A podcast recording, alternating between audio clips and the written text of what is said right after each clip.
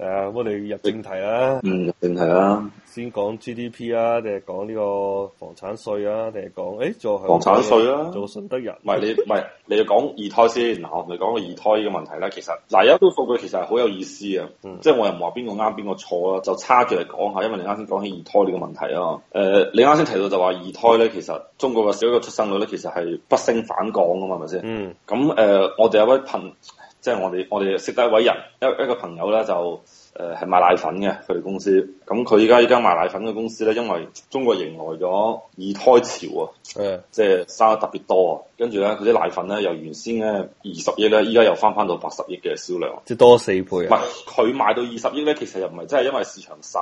佢之前之所以賣到二十億咧，係因為咧之前新西蘭咧咪有間最閪大嘅賣奶粉嘅公司咧，反正原材料嘅公司咧係出咗問題嘅，跟住咧曝光咗呢一間公司就嗯係用咗呢間新西蘭奶源嘅，咁所以咧呢間公司咧就最高嘅時期嘅八十億嘅銷量咧。係跌到去剩翻二十億嘅，咁但係咧，中國二胎潮一嚟咗之後咧，啊佢又反彈翻啦，咁佢哋就歸因咧就係話，因為中國人又生多咗啦，所以嗰啲奶粉又好賣啦。嗯咁如果咁樣樣咧，其實變到同你啱先講過就有啲矛盾咯，就係話嗱你啱先話我讀出嚟啊，不如呢個係最新新聞嚟嘅。一月十八號，國家統計局數據顯示，二零一七年全年全國人口為一千七百二十三萬，即係一七年有一千幾萬出世，比上年哦一六年係減少咗六十三萬嘅。哦，咁你都睇到啦啲，嘢真係少咗哦，係啊，所以係少咗零點幾個 percent 嘅。哦咁呢個就係二胎。我你記得喺我我哋都有講過呢個題目噶嘛。我之前就話二胎咧係絕對唔會成功嘅呢、個政策。即係如果你想刺激人口增長，好似印度咁咧，係唔會成功嘅。嗯真正會成功咧，就話咧，你唔好你唔生仔嘛，就交多啲税。生一個哦咧就交少啲，生兩個更加少，生三個交再少啲，生四個即係分別税唔使交。哦，你咁樣先鼓勵到人哋生仔噶嘛？有咩着數生仔？以前我我哋哋如果咁嘅話，中國會分分鐘又進入一一一 波人口爆炸喎，屌你，即係到時全世界都中國人噶咯喎，屌誒你。啊中國政府又要 shut down 啊，又唔收唔夠 税。我中國政府就唔會 shut down 嘅，中國政府揾水嘅地方咁閪多，誒呃你有冇睇到我發俾你個新聞啊？我睇晒。唔係啊，我啱啱發嗰個啊，你啱啱喺邊度發俾我啊？仲喺微微信信咯，啊係啊，就係發個二胎啲新聞咧，主要主要係哦，跟住咧，我睇啲網友評論好搞笑啊嘅，即係當然呢哇！啲高搞價笑。房價，高房價 之然俾人約。啲網友就話咧，知唔知點解生咁少仔咧？今年因為咧個生肖唔好啊，如果今 年龍狗啊！唔係下年先係狗，今年係雞。哦，係啊，如果你有啲咩龍啊、虎啊呢啲 生多啲。哇！咁閪有道理 啊！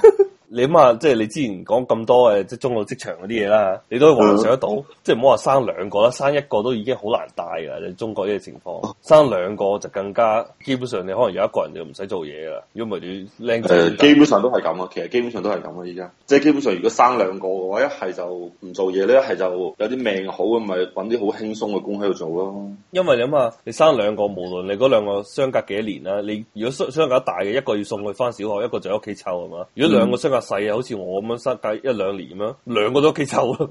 哦，你唔好話翻工啦，你連煮飯都冇時間啊嘛，你連屙屎可能都冇時間，你要睇住兩個僆仔好危險啊，係咪？你如果唔睇佢啊，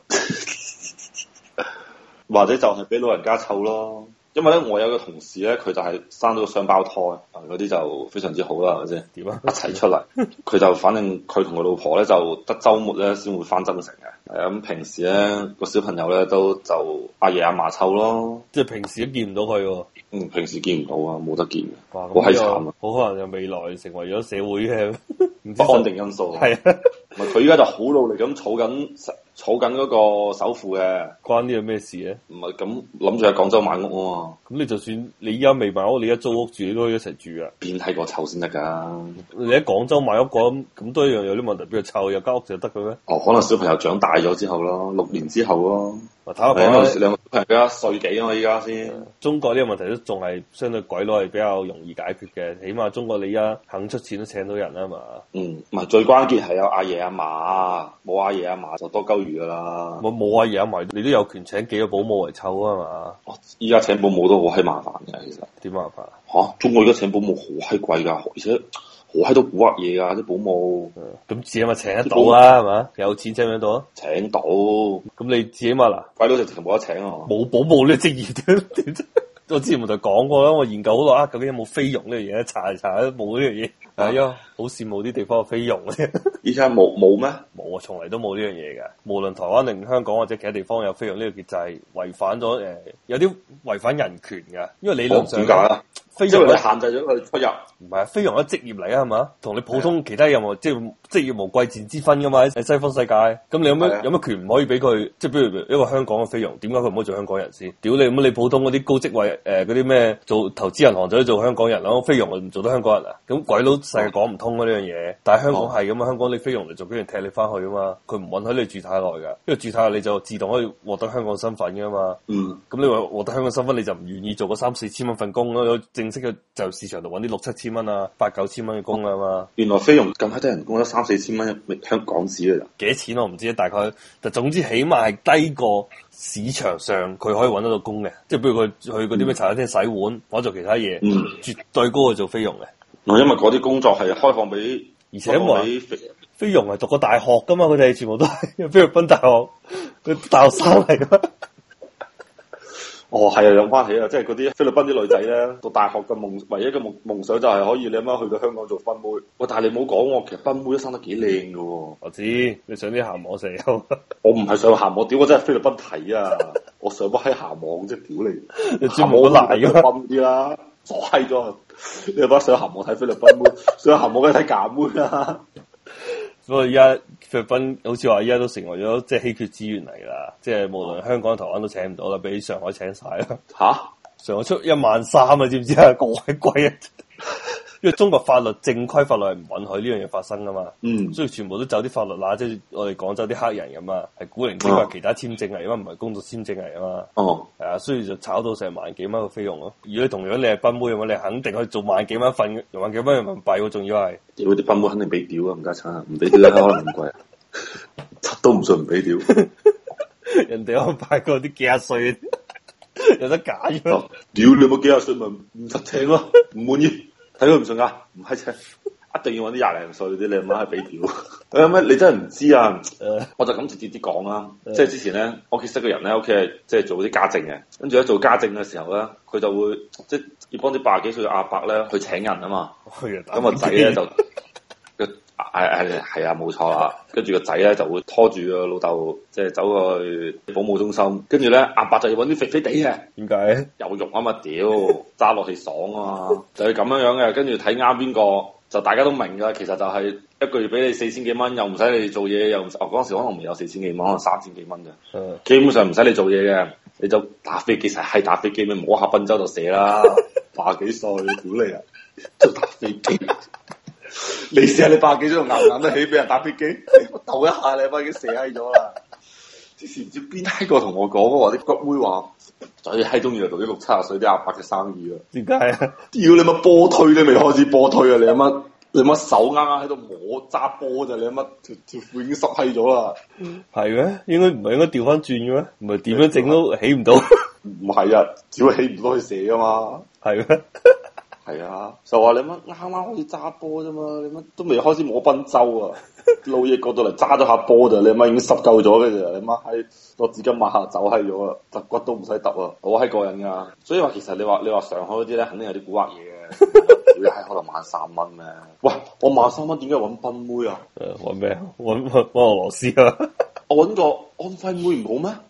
安徽妹又靚喎、唔係啊，佢哋 講即係係係靚啊。唔係啊？嗰啲你諗下，同樣你話安徽同菲律賓係咪？啊菲律賓嗰個係識講英文噶嘛，即係雖然歪歪地音都係英文啦。哦，即係可以教下英文啊，我算。係啊，即係嗰啲上海啲可能係咩高端市場啊，低端人口唔係要。哦，但係咁嘅問題，上海嗰啲係鬼佬請定係咩人請先？有錢人請萬幾蚊，你諗下你揾幾多錢你先肯請萬三蚊個保姆啊？你揾十萬蚊啊嘛自己嘛，而起碼十萬蚊啦。咁你既然喺保姆身上使萬三蚊，你喺你個仔女身身上使幾多錢啊？起碼三萬啦啩，屌你！每個月啊，係啊，咁你我覺得得嗰啲應該就係每個每每年落嚟都應該四五百萬收入嗰啲人咯，少過呢個數應該都唔會使咁多錢去請保姆啊。哦，咁啊唔一定，我咪同佢講咧。不如如果你同你老婆兩個都做嘢，你焗住冇得揀，當然你有得揀平啲咧，中國就。嗯但係如果你話，唉，我好似上海咁啊，我希望我仔女讀國際學校啊，講英文嘅呢樣嗰樣，啲中國啲有錢人好多資整噶嘛。啊係係啊，咁啊，所以到最後咧，你會咁咁啊，唉反正你頭先話安徽可能喺上海都要六七千噶啦，咁啊乾脆就係，反正都呢個數啦，俾貴啲啦。啊，你點知安徽啲會唔會屋企剝瓜子啊，定成地瓜子殼啊咁樣學壞晒啲？有道理哦。啊頭先講咩都要講賓妹啊， 無端端我講二胎啊，啊，二胎我主要講呢個二胎成本啫，因為湊細路仔係好高成本嘅。咁啊我頭先講咗，即係中國你仲冇啲稅務嘅優惠政策，又冇好似鬼佬啲話，即係譬如你生個仔啊嘛，政府啊出少少錢俾你養啊嘛，嗰啲就喺網評論真係好閪正啊！就話咧，即係有啲人屌柒個政府就話佢唔知一五年推出呢個二胎政策啊嘛，有啲人就係一四年有咗，因為佢佢政策嘅玩法就話，如果你喺我政策落實嗰日之前出世咧，仲係舊政策嚟啊嘛。嗯如果之後出去先係新政策啊嘛，跟住嗰個人就肯定係個仔女就俾啲舊政，即係按照舊政策嘅，咁舊政策就係當然就要罰款啦，係咪？就個罰款有個名目噶嘛，叫做咩社會撫養費啊。社會撫養費，誒屌食啩，你有冇社會撫養過不柒咧？即係我今日出世嗰啲，你阿媽你哋社會就要撫養，我聽 日出世社會就唔使撫養啦嘛。 係啊，因為喺外國調翻轉噶嘛，係真係政府俾翻錢俾你噶嘛，即係多少係另外一回事啊，係嘛？嗯但係政府出翻錢俾你生仔嗰個人噶嘛，同埋俾個細路仔噶嘛，係貼錢俾你噶嘛，你一一歡迎你嚟到啲世界啊嘛，但係中國係要罰你錢。即係你你嚟到呢個世界就係一個錯啊。系啊，咁所以就小冇講咯。你至起碼你唔好話俾錢俾人，你要人哋交少啲税，咁你等人哋有啲起碼有啲意願去生仔啦。如果唔係嘅話，有乜着數生仔？冇着數啦係啊，咪閪生啊！中國一路都係希望你唔好生啊嘛。唔係，中國係希望你生噶。之所以改二胎政策就係希望你生啊嘛。但係希望你生嘅同時，佢又唔想付出啊嘛，就希望你付出多啲。 唔係佢中國想你生咧，其實原因就好閪簡單嘅，即係未來咧，你要保證有咁多契弟咧去交稅。誒，你媽講起交稅呢件事，我就好閪興。你又興乜柒啊？你 你又交咁少税，你就係屌你，我佔比好閪高，好唔好啊？幾多 percent 咧？你每賺一蚊雞交交幾多錢税啊？十八 K 交三 K，好六分一。計過十幾 percent 啫嘛，十幾 percent 你連澳洲哇最低嗰條税率都未達到啊！佢係扣閪晒我乜七保乜七保之後扣三千喎，誒，咁你未扣之前幾多？計誒，喎我仲有十二 K 咧，啲税係交幾多咧？我係下個月先知喎。係喎，嗰個好似有最新嘅有新聞同你有關嘅，啊因為中國咧冇興好似頭先講咧，就話誒一大筆錢咧係年底先年底出，化係啊，跟住中國就依家要即係合理化咁咩個人所得稅啊嘛。哦，就話有種講法啦，唔知真定假嘅，就話嗰個年底發嗰個咧，就按照你當月嘅稅率嚟交稅，一路都係咁噶啦，佢會分攤落去啊嘛。即係你頭先講分攤，分攤到每一個月啦，係嘛？係啊佢意思話唔分攤啊，就係、集中喺呢一個月交啊，吓咁閪筍啊，唔係筍喎，係如果你咪嗰交個更月加多咯。係交更加多啊！ 呢個唔合理啊，分攤嗰反而合理啲嘅，因為你分攤呀共產黨點會放過我哋啊？你老母嗰啲你阿媽一個月年底先攞到個皮幾兩皮嘢嗰啲，叫晒牙痛啦！你阿媽我哋呢啲到時候你阿媽年底你阿媽攞廿個嗰啲點閪樣算啊？冚家產二十萬加過得去喎！冚家產！你阿媽真係共產黨萬歲啊！唔該你。